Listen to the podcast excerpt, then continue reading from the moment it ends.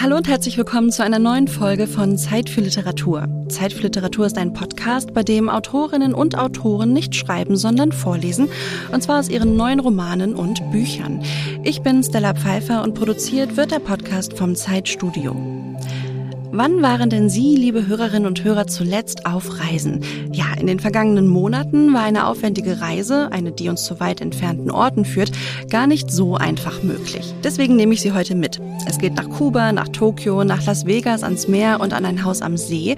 Denn mein heutiger Gast ist ein Autor, der gerne und oft unterwegs war und noch immer ist. Der prämierte Reporter, Journalist des Jahres 2019 und Bestsellerautor Juan Moreno.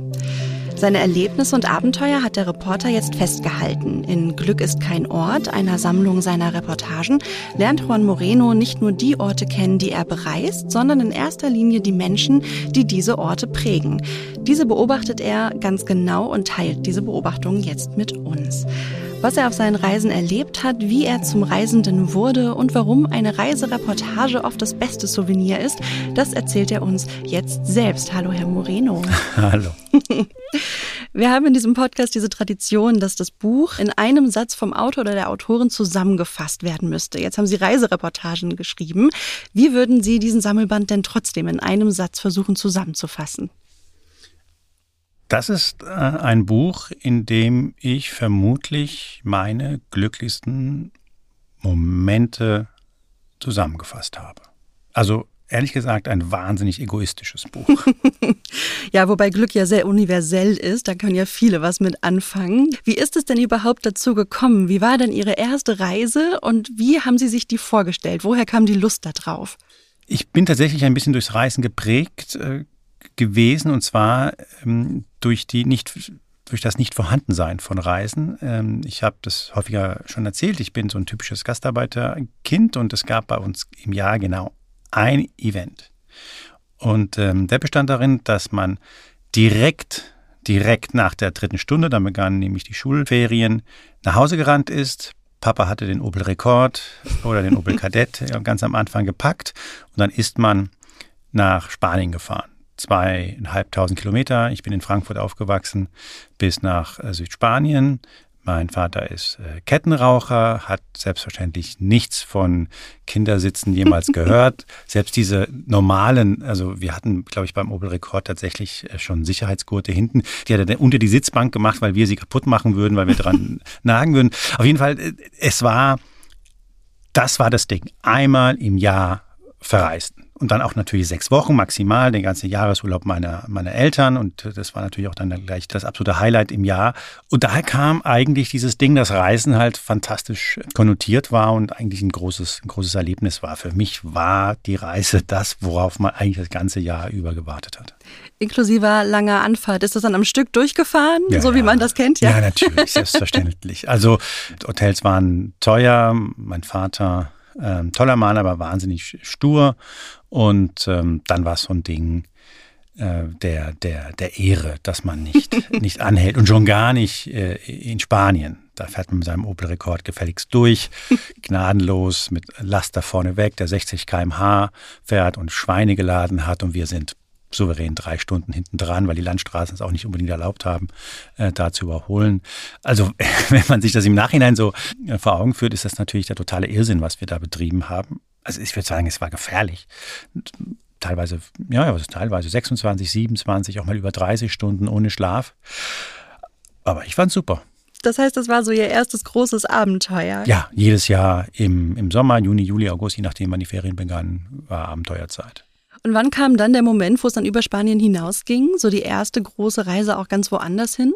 Relativ spät. Ich ähm, bin dann zwar, glaube ich, an meinem 30. Geburtstag, dann hatte ich das Studium beendet bei einer Journalistenschule, da bin ich zum ersten Mal nach Kuba gefahren und merkte dann zum ersten Mal tatsächlich, äh, dass es halt ein großer Unterschied ist, ob man äh, liest und, und was weiß ich, Hemingway gelesen hat oder, oder, oder Notebaum oder wen auch immer. Oder ob man da tatsächlich vor Ort ist. Und dann habe ich aber, wie gesagt, Spätzünder, aber dann habe ich wirklich wahnsinnig aufgeholt, weil es gab Jahre, da war ich praktisch nur, nur unterwegs. Sehr oft Reportagen für für verschiedene Magazine. Wenn man das lang gemacht hat, wird man wird man irgendwann, heißt das, äh, reisemüde. Äh, ich weiß, was gemeint ist damit, aber das endet immer in dem Moment, in dem man tatsächlich dann äh, losfährt, im Flieger sitzt und dann irgendwo hinfliegt da ist das, da ist das weg. Dann ist man immer froh, dass man es gemacht hat. Das ist wahrscheinlich so ein bisschen wie wenn man Sport macht und, und, sich vornimmt, jetzt irgendwie Sport zu machen, weil es gut ist. Und dann am Anfang denkt man sich, oh Gott, jetzt schon wieder dieses blöde Studio. Wenn man aber da ist und vor allem während man dabei ist und vor allem wenn man es gemacht hat, ist man, ist man sehr froh, dass man es getan hat. Und beim Reisen ist es, glaube ich, ähnlich. War das dann eine Umstellung, plötzlich nicht mehr zu fahren, stundenlang auf dem Rücksitz, sondern im Flieger zu sitzen zum Beispiel? Ich war relativ alt, als ich zum ersten Mal geflogen bin, ja. ja. Ähm, ich kann mich exakt, das ist ganz seltsam, ich kann mich exakt an das Gefühl der ersten Beschleunigung. Mhm. Das ist etwas, was mhm. junge Leute heute, glaube ich, nicht mehr haben, weil sie wahrscheinlich zwei Jahre alt waren, als sie zum ersten Mal geflogen sind. Aber ich und äh, auch Ältere wissen, glaube ich, was ich meine. Dieser erste Moment, bei dem man wahrscheinlich zum ersten Mal auf über 3, 4, 500 km/h beschleunigt wird. Und es ist schon eine Umstellung. Das ist natürlich, äh, ich habe ja auch ein paar Reisen gemacht, indem ich tatsächlich mit dem Fahrrad losgefahren bin. Ähm, ich bin mal mit dem Fahrrad über, über die Alpen äh, gefahren. Aber Sie sprechen einen wichtigen Punkt an Zeit. Ich habe das ja auch ein bisschen in, in, im Vorwort erklärt. Ähm, die, es heißt, die Menschen verreisen viel mehr. Ich bin nicht der Meinung, dass sie das tun. Ich bin eher der Meinung, ähm, wogegen nichts zu sagen ist, dass sie Erholung suchen, dass sie abschalten möchten, dass sie Reizüberflutung versuchen zu reduzieren, aber dass das nicht unbedingt das ist, was man eigentlich unter Reisen versteht. Eine entscheidende Komponente fürs Reisen ist meiner Meinung nach Zeit, weil Zeit Nähe schafft, Zeit schafft Einblick, Einblicke, die man manchmal auch gar nicht haben will, weil man dann Leute kennenlernt, die man vielleicht ganz toll findet. Und äh, dann lernt man sie besser kennen und dann passiert das wie überall auf der ganzen Welt. Man findet sie vielleicht ein bisschen weniger toll. Aber es ist das, was, was man mitnimmt. Und das ist eine Erfahrung, die man, die man macht und die man, glaube ich, auch, wenn man dieses Buch liest, glaube ich, ein bisschen mitnimmt. Man bekommt so einen anderen Blick auf, auf, auf Menschen und auf, auf tatsächlich Kulturen.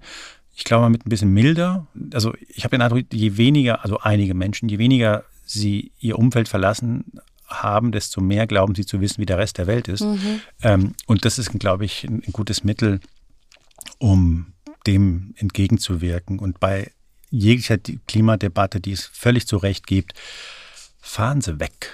Schauen Sie sich die Welt an. Wirklich. Es lohnt sich. Ist anstrengend, es macht Arbeit, ist teuer. Aber Sie nehmen nur das mit, Erinnerungen. Also klingt auf jeden Fall nach einem guten Ratschlag. Sie haben eben Ihr Vorwort angesprochen. In Ihrem Vorwort sprechen Sie auch von der Irritationsbeseitigungsindustrie. Was meinen Sie denn damit? Ja, die Tourismusbranche. Mhm. Ähm, dass man natürlich äh, dann nach, ähm, weiß ich nicht, Nordafrika fährt und dann in einen Club geht, der exakt so aussieht wie der Club, äh, der in Mallorca so stehen könnte oder auf Kreta. Und was man dort macht, ist halt jegliche Irritation eben auszuschalten. Also der, der Standard, man fliegt irgendwo hin und, und kann überhaupt nicht verstehen, dass der Cappuccino ähm, nicht mit, mit Hafermilch produziert ist äh, und, und dass da die, sogar die Milch anders, anders schmeckt. Äh, vom Essen wollen wir gar nicht starten und, äh, und dieser, dieser Wunsch, alles ähm, zu vergleichen, mit zu Hause. Und es gibt viele Dinge, und zwar überall auf der Welt, und zwar an den meisten Orten, viele, viele Dinge, die nicht so gut funktionieren wie, wie bei uns. Aber es gibt auch Dinge, ähm, äh, und dafür kriegt man irgendwann, glaube ich, einen Blick, wenn man ein bisschen reist, die besser äh, zum Teil funktionieren. Wir sitzen ja hier in Berlin und diese Ruppigkeit, die Sie wahrscheinlich. Welche Ruppigkeit meinen Sie denn? diese, diese Ruppigkeit, die ja so gerne verklärt wird. Ich versuche es mal elegant zu formulieren. Die geht mir ich glaube, kann sagen, auf den Sack. Mhm. So. Ähm, und ich mag es, dass jetzt äh, sehr viele nach Berlin kommen, die eine andere Prägung haben und die es total gut finden, wenn man freundlich ist. So. Ich habe total nette, das werden Sie nicht glauben als Berlinerin, ich habe total nette Taxifahrer mittlerweile kennengelernt. Wobei Taxifahrer erzählen auch die besten Geschichten. Das muss man ja, schon ja. dazu sagen. Das ist kein Klischee. Das Na, funktioniert ja, wirklich. Aber klar, die kriegen ja, die kriegen ja jede, alle zehn Minuten kriegen die ja, wenn, also nicht, nicht in Berlin, weil viele reden nicht, mhm. aber die, die reden, ähm, äh, klar, die kriegen natürlich immer neuen, neuen Stoff. Was ich damit sagen will, ist, äh, es ist eine, eine Bereicherung und äh, es gibt ja so dieses, du, du bist, was du isst. Ich bin ja der Meinung, du bist, was du liest. Oder du bist, was du, wo du warst. Mhm. Also das, das macht was mit, mit einem. Man wird, äh, ich glaube, tatsächlich ein besserer Mensch. Mhm. Man wird, wenn man Glück hat und, und eben diese Zeit hat, echt gelassener. Da kann man sich wahnsinnig viel Geld sparen für irgendwelche Meditations-Apps und so. Nein, fahr einfach mal weg und sag, hau dir den Terminkalender nicht voll und versuch mal wirklich ein paar Leute kennenzulernen, die jetzt nicht in der Tourismusindustrie arbeiten. Mhm. Und ähm, man wird sich wundern, was das mit einem macht. Diese Menschen, die Sie gerade angesprochen haben, die einem sympathisch scheinen, dann lernt man sie näher kennen. Das ist ja auch so ein Herausfinden von Haltung, von Geschichten, von individuellen Lebensumständen. Wenn man Ihre Reportagen liest, dann erlebt man ja oft eine ganz individuelle Geschichte einer Person. Woher kommt denn dieses Bedürfnis, so nah ranzugehen? Das hat ja wirklich, wenn wir im Journalismus-Terminus bleiben, schon ein investigatives Momentum, wo man sich fragt, wie kann ich den Menschen so nahe kommen, ihnen auf den Grund gehen und das auf Reisen? Woher kommt dieses Bedürfnis bei Ihnen? Also ich glaube, das ist der Grund nicht nur bei mir, warum ich reise, sondern der Grund, warum überhaupt die Menschen reisen. Ähm, sie interessieren sich für andere Leben, man könnte auch sagen für andere Menschen. Selbst wenn sie nur an der Hotelbar äh, Pina Colada trinken. Eigentlich ist der Grund, dass sie ihr Leben verlassen wollen und ein anderes Leben mhm. betreten wollen. Dass man dann oft nur 20 äh, Prozent des Weges macht, weil die anderen 80 Prozent auch so ein bisschen anstrengend werden könnten, das ist die eine Sache. Aber natürlich ist der Kern meiner Arbeit, eigentlich der Arbeit der meisten Journalisten, auch, der, auch vieler äh, Schriftsteller und Autorinnen, ist ja selbstverständlich dass man sich für andere Menschen interessiert. Und dafür auch riskiert, auf gefährlichen Wegen zu wandern? Da kommt so ein bisschen Testosteron dazu. Also es gibt so, es gibt so zwei Geschichten ähm, hier, die sind tatsächlich äh, haarig. Also das ist tatsächlich einfach schlichtweg äh, gefährlich und ich, das ist nicht ähm, die gleich die erste Geschichte, die spielt auf Kuba und da mache ich was Illegales, aber da glaube ich nicht, dass mir viel passiert wäre. Vielleicht hätte ich eine Nacht im, in einem Gefängnis verbracht, aber das finde ich jetzt, das, also das sollte man jetzt nicht zur Helden, zum Heldenepos ähm, stilisieren. Obwohl ich glaube, es könnte sein, ich habe es danach nicht probiert, die Geschichte ist noch nicht veröffentlicht äh, worden. Ich könnte mir vorstellen, wenn sie äh, veröffentlicht ist und die kubanische äh, kubanischen Behörden das mitbekommen, dass mir dann die Einreise oh. nach Kuba. Ja, aber das finde ich jetzt, also, oh Gott, also ist mhm. jetzt ist jetzt nicht äh, eine, eine, eine, wie gesagt, ein Heldenepos. Äh, die andere ist eine Geschichte, da bin ich tatsächlich diesen Darien Gap, mhm. das ist, äh, viele kennen ja den Highway Number One, die Panamerikaner von Feuerland äh, im, im, im Süden in Chile bis nach Alaska und äh, was viele nie erwähnen, wenn sie sagen, ich fahre diesen Highway Number One an, ist, dass sie natürlich an einer Stelle immer den Flieger nehmen und den Bus, nämlich genau zwischen Panama und Kolumbien, das ist der Darien Gap, weil das einfach eine wunder, wunderschöner Dschungel ist, aber es ist eine Drogenhölle durchseucht mit AK-47 äh, auf der einen Seite, ein Weg für, für Menschenschmuggel, war auch gerade in den Nachrichten, Haitianer versuchen gerade über diesen Weg in die USA zu kommen und für, für Drogen.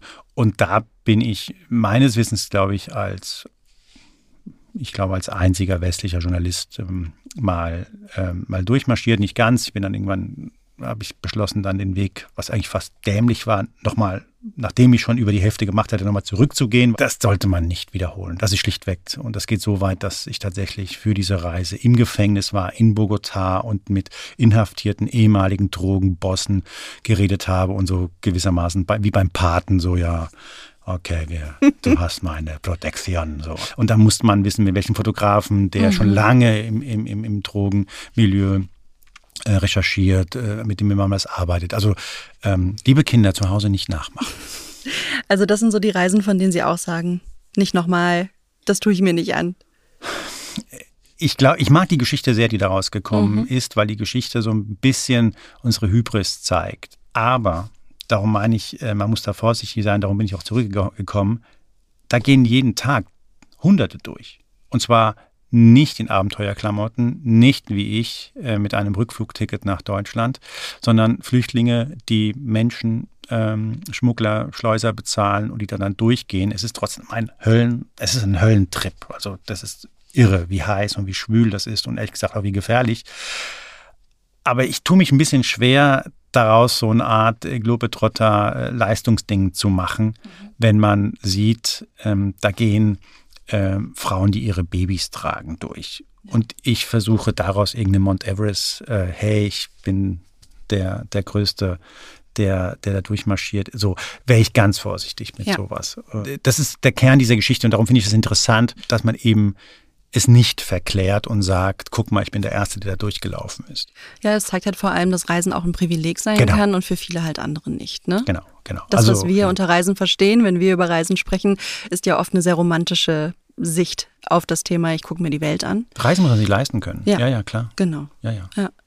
Hatten Sie trotzdem, Sie haben es eben schon einmal kurz angesprochen, jemals das Gefühl gehabt, dass Sie reisemüde werden? Sie haben eben schon gesagt, eigentlich nicht, sobald man zu Hause wieder war oder wieder in den nächsten Flieger steigt, aber ja, aber das ist so wie jemand, der seinen Beruf gerne macht und dann, selbst wenn er eine, eine, eine erfolgreiche Ärztin ist, so die dann die 97 schwierige Knie-OP hinbekommen mhm. hat. Die freut sich ja dann auch, dass sie das kann. Wahrscheinlich liebt sie ihren Beruf. Aber ich finde es auch verkehrt, wenn man das so völlig verklärt und sagt, ja, also ich Augen auf bei der Berufswahl, äh, weil mein Job ist fantastisch, ist immer super. Nee, ist es nicht. Und darum ist auch Glück kein Ort. Das ist nämlich tatsächlich so ein, so ein Problem, das ich ein bisschen habe. Ähm, es gibt ja Leute, die es einfach auch toll finden, ihren Urlaub einfach weiß ich nicht, 100, 200 Kilometer oder vielleicht auch nur 5 Kilometer von zu Hause an irgendeinem Badesee zu machen, das ist völlig in Ordnung. Mhm. Das darf man nicht vergessen. Es wäre schön, wenn Sie dafür meine Bücher äh, kaufen und, und dann gewissermaßen so lesen, ein bisschen was bisschen mitbekommen. Ähm, aber das ist, das ist völlig in Ordnung. Man hat ja. sich doch immer dabei, wenn man wegfährt. Also äh, das Glück hat nichts mit der Postanschrift zu tun. Und das ist, ehrlich gesagt, bei vielen, die ich manchmal unterwegs finde, ähm, nervt mich dann so ein bisschen, dass dann auch Deutschland dann so schlecht gemacht wird und sagt, ja, das ist alles furchtbar, die sind so, hier sind sie alle ja viel, viel glücklicher.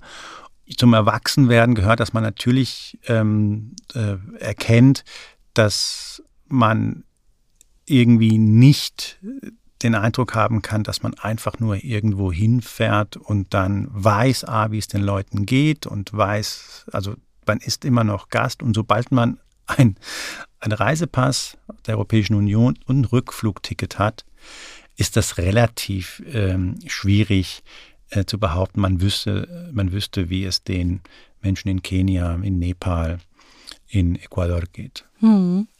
Ich habe eine letzte Frage noch für Sie. Was war denn eigentlich zuerst da? Das Bedürfnis, über Reisen zu schreiben oder die Erfahrung auf einer Reise, die Sie irgendwie in Worte fassen wollten? Das hatte ich gar nicht. Mhm. Ich wäre toll, wenn ich sagen würde, ja, ich so Mitteilungs, nee, null. Also, was da ist, ist tatsächlich, man kommt wieder und fühlt sich ein bisschen beseelt. Aber das hat man ja teilweise auch, wenn man Urlaube macht. Man kommt wieder, man kommt beseelt wieder und dann möchte man, in meinem Fall bin ich ja Journalist, das möglichst gut und wahrhaftig wiedergeben. Äh, ich hasse das, also ich schreibe nicht gerne. Das, mhm. ist, das ist unangenehm. Es wäre viel schöner, wenn ich jetzt sagen könnte, ich lege mich auf die Couch und lasse es wirken. Aber es ist tatsächlich, äh, wie bei vielen anderen, ich habe gern gut geschrieben. Und wenn es dann funktioniert und man hat das Gefühl, äh, gibt es dann jemand anderen zu lesen und der sagt, toll, würde ich auch gern machen oder furchtbar, aber schön so, dann ähm, ist das eine Befriedigung, die natürlich dann über den, den reinen den, den, das reine Leben hinausgeht. Und, und das Schönste am Reisen ist natürlich, die Dagebliebenen mit Reiseerzählungen zu langweilen. Also das, macht mir, das ist natürlich fantastisch. Das klingt großartig. Eine Geschichte werden Sie uns gleich vorlesen. Welche wird das denn sein? Müssen wir irgendein Vorwissen haben? Wohin nehmen Sie uns mit? Es ist ja so eine Art Best-of äh, der, der Geschichten. Ich mache das äh, sehr ordentlich chronologisch. Das heißt, ich mache gleich die erste. Äh, wobei ich, ich habe, als ich herkam, meine Frau gefragt. Ähm, die meint auf gar keinen Fall die erste. Sie ist überhaupt nicht gut so. Aber ich, ich mochte die Idee, die wir, die natürlich nicht ich hatte, sondern ich habe das mit einem Freund gemacht, einem sehr guten äh, Freund von mir, Mirko Tagliaccio, der Fotograf ist, den ich oft auf Reisen dabei habe. Und ähm, die spielt auf, auf Kuba und ich glaube, den Rest, den Rest versteht man, wenn man die, ähm, diese Reportage Fischen wie Hemingway, die auch nirgendwo erschienen ist, die ist wirklich nur in diesem Buch, ähm, wenn man sie sich anhört. Dann gehen wir fischen, oder? Gehen wir fischen. Perfekt. Ich wünsche viel Spaß beim Zuhören. Fischen wie Hemingway. Wie sich zeigen wird, ist Carlos, der keinen Nachnamen hat und vermutlich auch nicht Carlos heißt, genau der richtige Mann, wenn man etwas Unmögliches auf Kuba braucht. Genau, das ist bei mir der Fall. Etwas Banales brauche ich, das völlig unmöglich ist. Aber vielleicht der Reihe nach. Carlos sitzt vor dem besseren der beiden Fischrestaurants Cojimas, einem kleinen Küstendorf unweit von Havanna. Es ist ein schwüler Karibikmorgen, der Wind kommt von Norden. Das Meer, auf das wir beide blicken, wirkt unruhig. Carlos nippt an seinem zweiten Kristall, seinem bevorzugten Frühstücksbier. Ihm gegenüber sitzt Rosita, die kräftig gebaute, ausgesprochen sympathische örtliche Puffmutter. Rosita strahlt, als sie mich sieht. Ich, Europäer, mittleres Alter, nicht in Begleitung einer Frau, sehe wie Kundschaft aus. Aber Rosita ist Profi. Sie spricht mich nicht sofort an. Carlos und Rosita, das muss man verstehen, sind Freunde und Konkurrenten. Beide warten auf Kunden, auf Einnahmen, also auf westliche Touristen, die etwas suchen, was nicht in den Hotelprospekten steht. Junge Frauen, junge Männer, Marihuana, Koks, solche Dinge.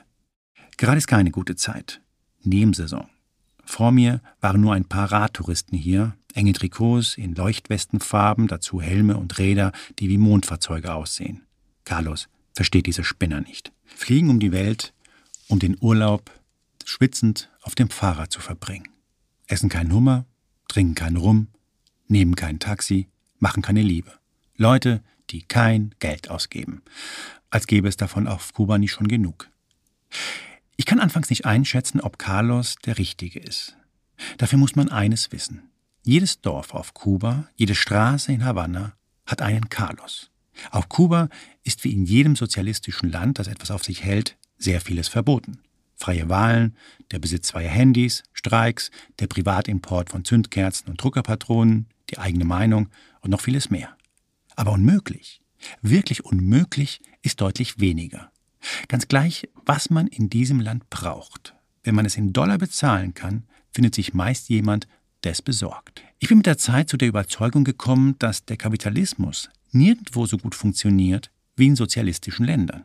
Und Leute wie Carlos, die es überall auf Kuba gibt, sind diejenigen, die all diese verbotenen Dinge besorgen können. Makler des Unmöglichen. Ich habe höchsten Respekt vor ihren Fähigkeiten. Mein Carlos ist ein kleiner drahtiger Mann mit blauer Schirmmütze und einer etwas zu engen Badehose.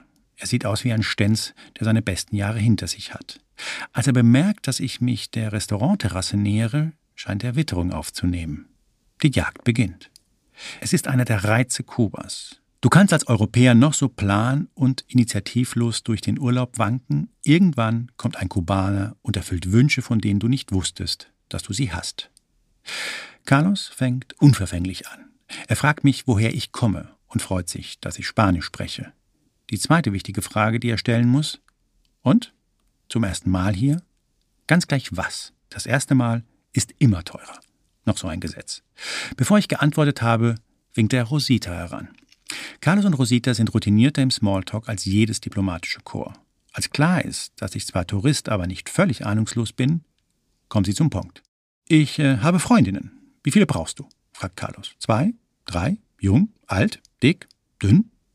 Und weil Carlos Dienstleister ist, fügt er hinzu, dass er seine Wohnung für die Party anbieten könne, dazu etwas Rum und Koks und, falls man Hilfe brauche mit so vielen Damen, auch sonst gern zur Hand gehe. Filmen sei übrigens auch kein Problem, dann habe man etwas für zu Hause. Ich bin noch nicht dazu gekommen, ihm zu sagen, dass ich etwas ganz anderes suche. Carlos redet immer weiter. Viagra, auch das kein Problem wahnsinnig hilfsbereit, dieser Carlos, denke ich. Die lächelnde Rosita, 130 Kilo kubanischer Lebensfreude, würde die ihr eigene Neutralität anbieten und ebenfalls mitmachen, sagt sie jedenfalls. Ich will fischen, sage ich. Rosita verdreht die Augen. Sie sagt nichts, aber es ist klar, was sie denkt. Schon wieder so ein Hemingway-Idiot. Das wichtigste Buch Kubas ist meiner Meinung nach nicht das kommunistische Manifest. Das wichtigste Buch ist der alte Mann und das Meer.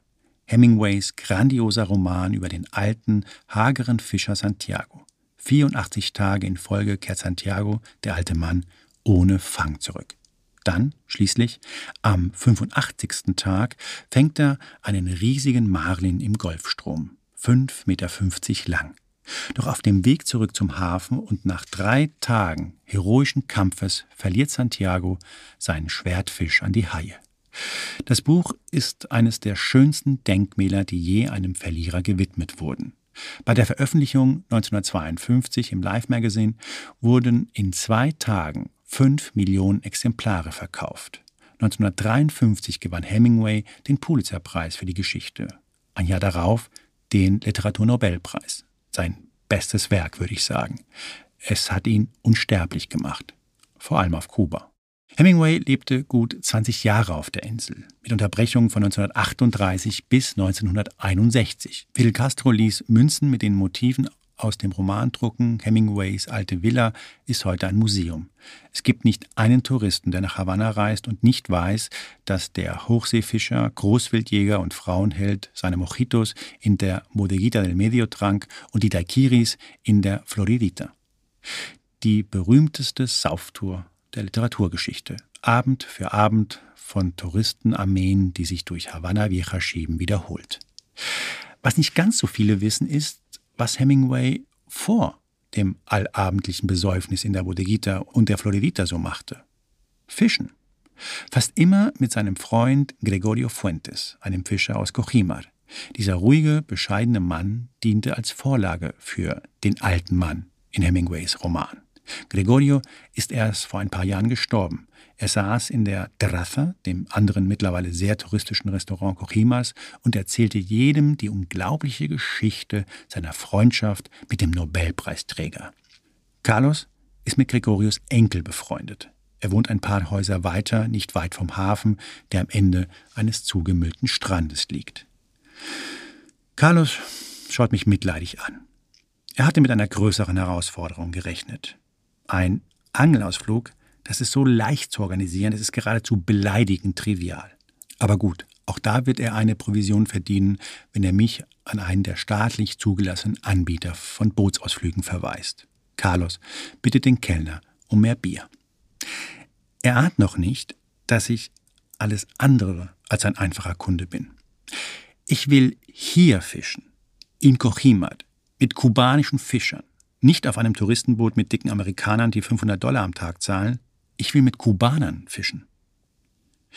Immer wieder kommen Leute ins winzige, verstaubte Kochima, das praktisch nur aus einer Straße besteht, die zum Meer führt und wollen fischen. So wie Hemingway. So wie sie es in Der alte Mann und das Meer gelesen haben. Carlos schaut mich an. Rosita steht auf. Sie hat genug gehört. Wie immer dieses Gespräch endet, gevögelt wird am Ende offensichtlich nicht. Also ist das alles für sie Zeitverschwendung. Das ist schwierig, sagt Carlos und schaut aufs Meer, wo einige Fischerboote zu sehen sind. Schwierig oder unmöglich, frage ich. Hm, unmöglich. Das Wort mag Carlos nicht. Er nimmt sein Handy und ruft einige Leute an. Carlos spricht eine seltsame Mischung aus kubanischem Spanisch, Miami-Englisch und mexikanischem Slang.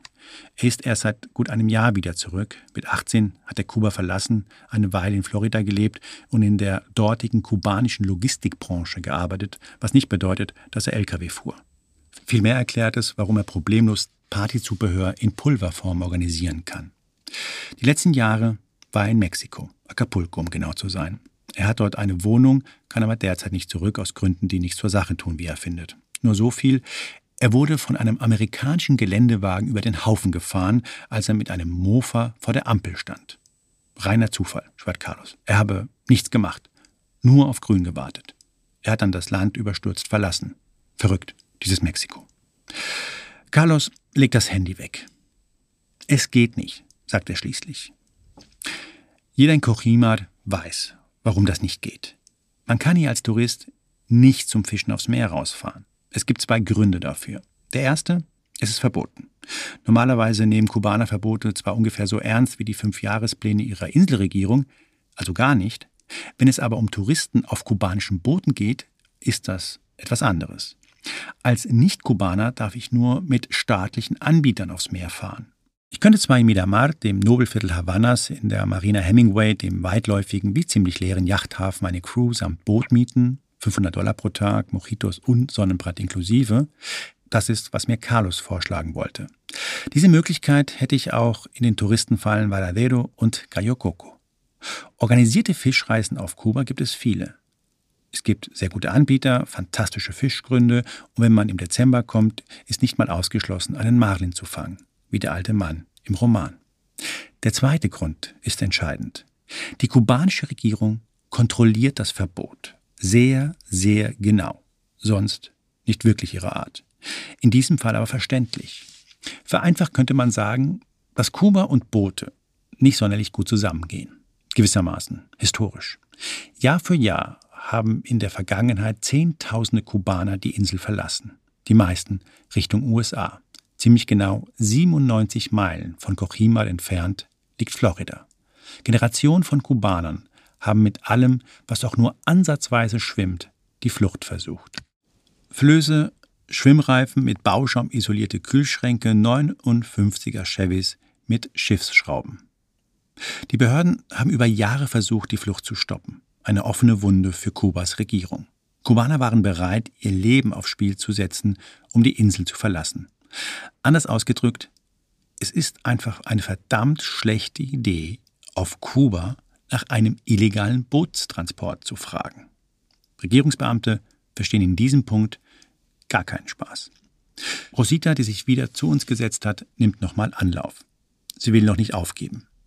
Ich habe wunderschöne Freundinnen, säuselt sie und legt mir sanft die Hand auf den Oberschenkel. Carlos, der ins Reden kommt, hat das Gefühl, dass man jemanden, der so einen Unfug verlangt, vielleicht sogar ein Apartment verkaufen könnte.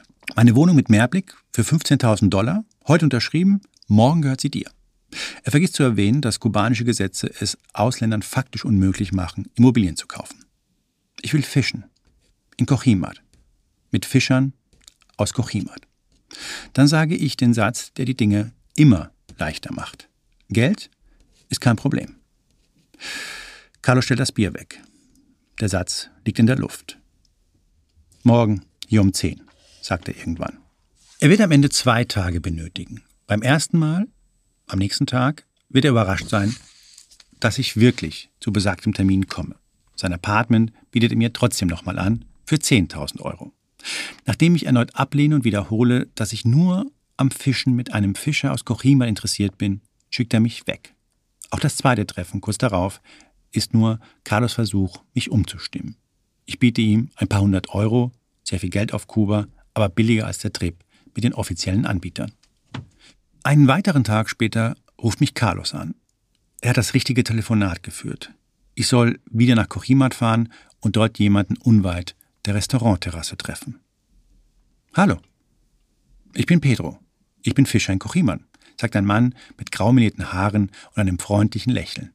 Pedro ist 50 Jahre alt, Carlos hat ihn lange überreden müssen. Für rund 200 Dollar und eine Flasche Whisky hat er zugesagt. Davon bezahlt Pedro den Schiffsdiesel, seinen Partner José, mit dem er jeden Morgen rausfährt, und den Hafenchef, der offiziell von dem Ausflug nie gehört hat. Carlos hat einen Traktor mit einem Anhänger organisiert, der sonst für den Viehtransport genutzt wird. Ich bin nicht alleine gekommen, sondern habe meinen besten Freund mitgebracht, Mirko, einen Fotografen. Wir müssen uns ducken und werden dann in das Hafengelände gefahren. Das Areal ist nicht sehr groß, etwa so wie ein Fußballplatz. Am Eingangsgebäude prangt ein großes Gemälde, darauf Kubas berühmteste Maskottchen, Fidel Castro und Ernest Hemingway. Pedro führt uns über das Hafengelände, die Anlage muss schon zu Hemingways Zeiten so ausgesehen haben. Die ausgebauten Schiffsmotoren sind uralt, von den kleinen Holzhäuschen blättert die Farbe, die Stege am Ufer, offenbar vom puren Optimismus zusammengehalten, sind aus verrotteten Planken. Die Boote liegen aufgereiht an einem kleinen Kanal, der zur Hafenbucht führt. Petrus Boot ist erstaunlich groß, 30, 35 Fuß. Er bittet uns an Bord und versteckt uns unter Deck, damit der Hafenmeister, der ja weiß, dass wir da sind, wenigstens schwören kann, nie einen Touristen auf dem Boot gesehen zu haben. Langsam fährt das Boot aus der Bucht. Auf dem Meer kommt Pedro nach unten und sagt, bitte sagt mir nicht, dass ihr nach Florida wollt. Es ist ein Scherz. Aber erst gestern sei ein Häftling in Havanna aus dem Gefängnis ausgebrochen. Die Polizei war morgen am Hafen, weil sie fürchtete, dass er einen Fischer entführen könne, um sich nach Florida abzusetzen. Früher ist das durchaus passiert, sagt Carlos. Pedro ist einer dieser Männer, die an Land immer ein bisschen ruhiger sind als auf dem Meer. Er ist gern Fischer. Für nichts auf der Welt würde er die Insel verlassen. Nicht mal für Amerika. Ich bin glücklich, sagt er und nimmt einen kräftigen Schluck Whisky. Mittlerweile hat sich auch bei einigen Kubanern herumgesprochen, dass Amerikas Glücksversprechen Schranken kennt. Was will man mit einem SUV und kiloweise Fertigpizza, wenn man sich das Herzmittel für die kranke Tochter nicht leisten kann? Was ist Luxus? Kabellose Kopfhörer oder eine Physiotherapie nach einer Verletzung, auf die jeder Kubaner zumindest ein Anrecht hat. Pedro kennt viele, die gegangen sind. Er wollte das nie. Sein Traum konnte er auch hier verwirklichen. Da er kein Geld für ein Boot hatte, fuhr er fast 20 Jahre lang jeden Morgen mit einem kleinen Netz und einer kleinen Angel auf einem großen Schwimmreifen aufs Meer hinaus. Man muss nur ein paar Kilometer von Havanna Richtung Westen fahren und dort sieht man diese Männer immer noch. Ein paar hundert Meter vor der Küste. Dutzende Fischer ohne Boot. Männer, die auf einem LKW-Reifen sitzen und eine Angel ins Meer halten. Sie sehen aus der Ferne wie Vögel aus, die im Meer treiben. Anfangs reicht es gerade mal fürs Überleben, sagte Pedro. Kubaner essen lieber Fleisch als Fisch. Als aber die Sowjetunion zusammenbrach und die sozialistische Bruderhilfe für Kuba auslief, kollabierte auch die kubanische Wirtschaft. Das war schlecht für die Insel, aber für Pedro die Chance seines Lebens. Es waren die besten Jahre. Pedro verkaufte massenweise Fisch. Die Lebensmittel wurden knapp auf Kuba, Fleisch wurde rationiert. Pedro konnte seinen Fisch deutlich teurer verkaufen als früher. Hinzu kam, dass immer mehr Privatrestaurants für Touristen öffneten. Spanier, Italiener, Franzosen aßen gern Fisch und die Köche der neuen Restaurants bezahlten für gute Qualität in Devisen. Irgendwann sah ich ein Boot, das in Frage kam, sagt Pedro. Er hatte genug Geld zusammen und kaufte es. Er angelte nicht mehr, er fischte. Wieder zehn Jahre später konnte er sich das große Boot leisten, in dem ich jetzt sitze. Es ist uralt, müsste gestrichen werden, es leckt ein wenig und der Motor läuft unrund. Er steckte mal in einem japanischen Laster. Aber Petro hat ihn schon so oft auseinandergenommen, dass er ihn auch in einem Sturm reparieren könnte. Petro ist ein lustiger, geselliger Kerl und weil eine Sturmfront im Norden es nicht erlaubt, wirklich weit rauszufahren, fragt er per Funk einen Kollegen, ob er nicht etwas von seinem Fang rüberwerfen könne. So könne ich wenigstens behaupten, etwas gefangen zu haben. Ich mache Fotos. Es gibt ein Bild von mir auf Petrus Boot, hinter mir Kochimat. Ein Kuba-Motiv, das nicht viele haben. Es ist ein schöner Tag, den wir gemeinsam verbringen. Die Whiskyflasche ist schnell geleert. Pedro holt noch irgendetwas Kubanisches raus, das ich in Deutschland zum Desinfizieren von Wunden nutzen würde. Wir trinken weiter. Pedro erzählt von der Malin-Saison. Eigentlich machen wir nichts Besonderes. Männer auf einem Boot, die reden. Ich fange an, mich über Carlos bunte Badehose lustig zu machen. Er habe auf der Terrasse wie ein Triebtäter ausgesehen. Pedro lacht, Carlos erwidert, dass er, anders als ich, wenigstens nicht wie ein Mädchen trinken würde. Pedro erzählt von den Spinnern, die in alten, mit Styropor isolierten Badewannen versucht hätten, nach Florida zu gelangen. Und dann erzählt er von den Fischen, die er aus dem Meer zieht. Sie werden immer größer, je länger er redet. Es sind keine tiefgreifenden Gespräche. Wir reden einfach über die Welt. Wir sind albern. Ich spüre die Wirkung des Alkohols. Ich habe Hemingways Faszination fürs Fischen nie geteilt.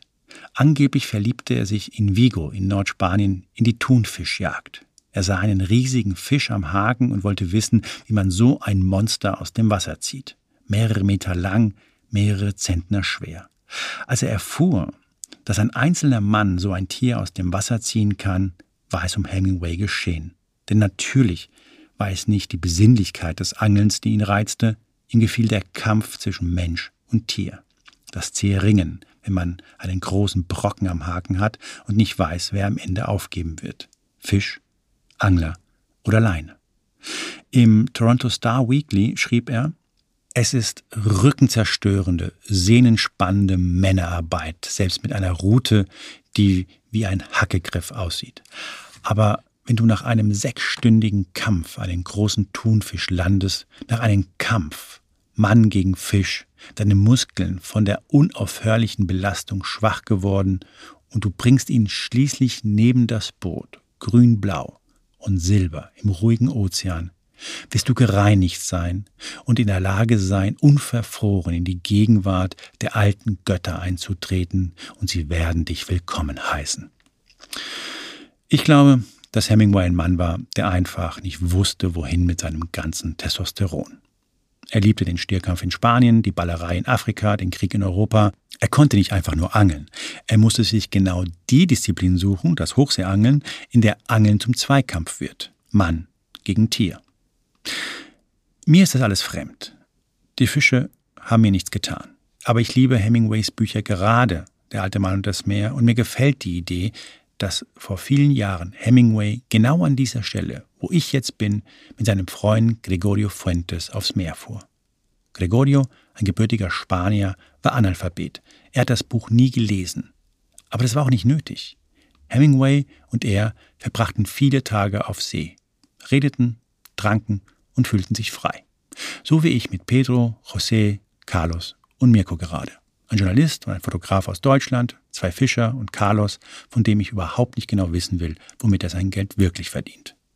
Uns verbindet nichts. Es spielt aber keine Rolle. Auch Sie werden nie einen Text von mir lesen. Und es könnte nicht unwichtiger sein. Wir schauen aufs Meer und fühlen uns frei. Ich für meinen Teil bin ziemlich betrunken. Pedro posiert jetzt mit den Fischen. Mirko macht Fotos, Carlos, der Makler des Unmöglichen, hat für seine Verhältnisse allerdings kaum gesprochen. Er hatte lange auf Pedro geschaut, als der von seinem Traum erzählte, davon, wie er sich langsam hochgearbeitet hat. Carlos ist in Cochiman aufgewachsen und wollte immer nur weg, nach Amerika. Auch er hat einen Traum. Mittlerweile ist er wieder da und schlägt sich mit halbseidenen Geschäften durch. Die beiden Leben könnten kaum unterschiedlicher sein. Mein Vater war Fischer, sagt er schließlich. Er hat mir immer gesagt, dass es der beste Beruf der Welt ist.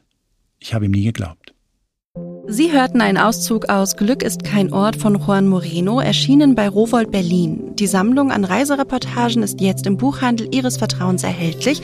Herr Moreno, vielen lieben Dank, dass Sie heute bei uns waren. Vielen Dank für die Einladung. Das war eine neue Folge Zeit für Literatur, der Vorlesepodcast produziert vom Zeitstudio. Ich bin Stella Pfeiffer. Schön, dass Sie sich heute Zeit für Literatur genommen haben und bis zum nächsten Mal.